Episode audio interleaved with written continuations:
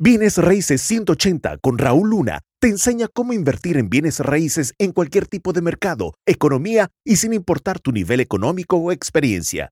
Si Raúl pudo crear un imperio multimillonario en bienes raíces, tú también puedes.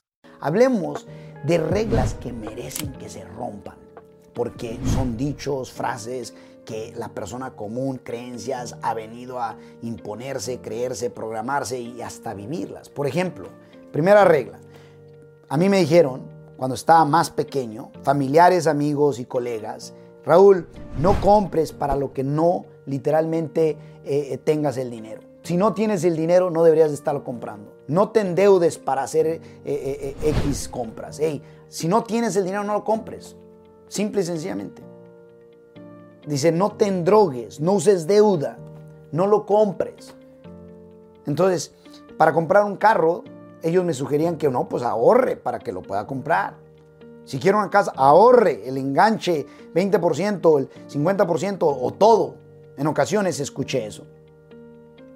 Se siente bonito el tenerla pagada, imagínese. Ahora, ¿qué, qué, qué reglas tan más tontas que realmente hoy me doy cuenta? ¿Sabes por qué? Porque lo que ellos no saben es que la riqueza se amplifica con la deuda ganadora la riqueza se amplifica con la deuda ganadora. Qué poderoso. ¿Sí o sí? ¿La crees? ¿O la crees? Número dos, fíjate. Segunda regla que hay que romper para siempre. Divide tu vida personal y la de tu negocio.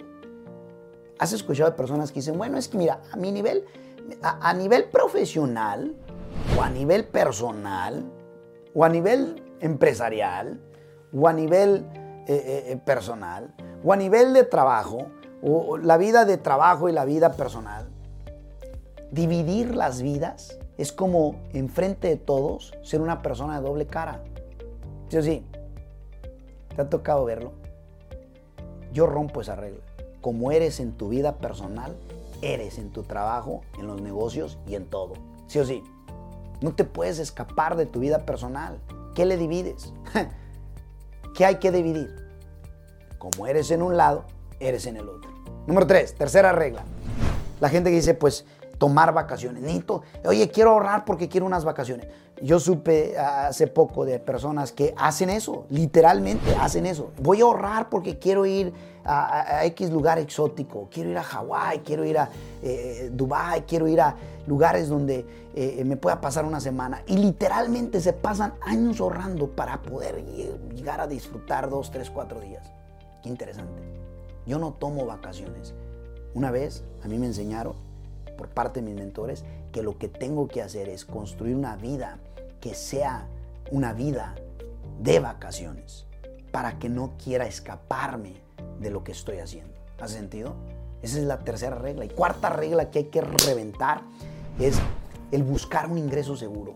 ¿En realidad quieres un ingreso seguro o, o quieres una vida eh, eh, llena de felicidad y libertad. ¿Qué es lo que quieres? ¿Quieres seguridad o libertad? Si tuvieras que elegir, ¿qué quisieras? Déjamelo saber. Yo elijo libertad.